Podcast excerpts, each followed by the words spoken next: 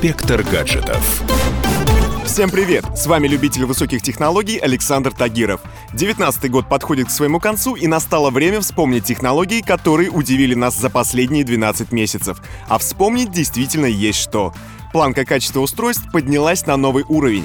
Камеры смартфонов начали смотреть дальше, ноутбуки обзавелись дополнительными экранами, а телевизоры научились сворачиваться в рулон.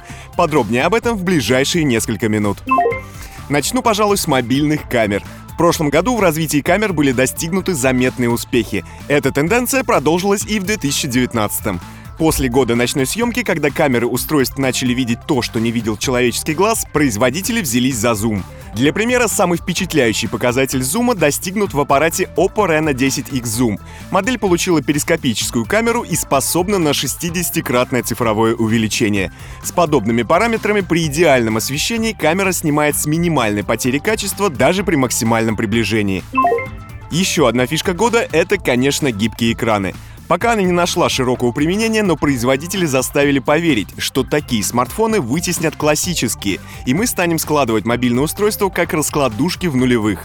Тут на ум приходит сразу новая Motorola, которую представили всего пару месяцев назад. Весной же были представлены еще две модели — Samsung Galaxy Fold и Huawei Mate X. Смартфоны были схожи гибкими экранами, но отличались способами сгиба. Первый сгибался дисплеем внутрь, а второй наружу. Какой способ удобнее, покажет время. Но лично мне кажется, что складывающиеся наружу экраны — это молниеносный реверанс в сторону царапин, сколов и трещин. Ну и еще одна заметная инновация 2019 года — это телевизор LG, который в этом году научился сворачиваться в трубочку. По команде с помощью пульта экран выкручивается наружу и закручивается назад, словно рулон. Устройство получило OLED-экран с диагональю 65 дюймов. Механизм рассчитан на 50 тысяч циклов. Развернуть его можно не полностью. Это позволит смотреть видео в соотношении сторон 16,9 или 21,9. А если вы используете телевизор как один из компонентов умного дома, то можно выдвинуть только панель управления. Звучит как бред, но по сути технология интересна и работает как французские жалюзи. По нажатию кнопки телевизор выдвигается из консоли, которая раза в 4 меньше его размера. Магия, да и только. Осталось только узнать, что принесет нам Новый год и новое десятилетие.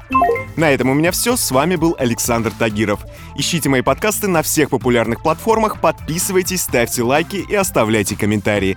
А если у вас есть для меня интересные темы или вопросы, пишите на подкаст собака.phkp.ru. Всем хай-тек пока и да пребудут с вами технологии. Инспектор гаджетов.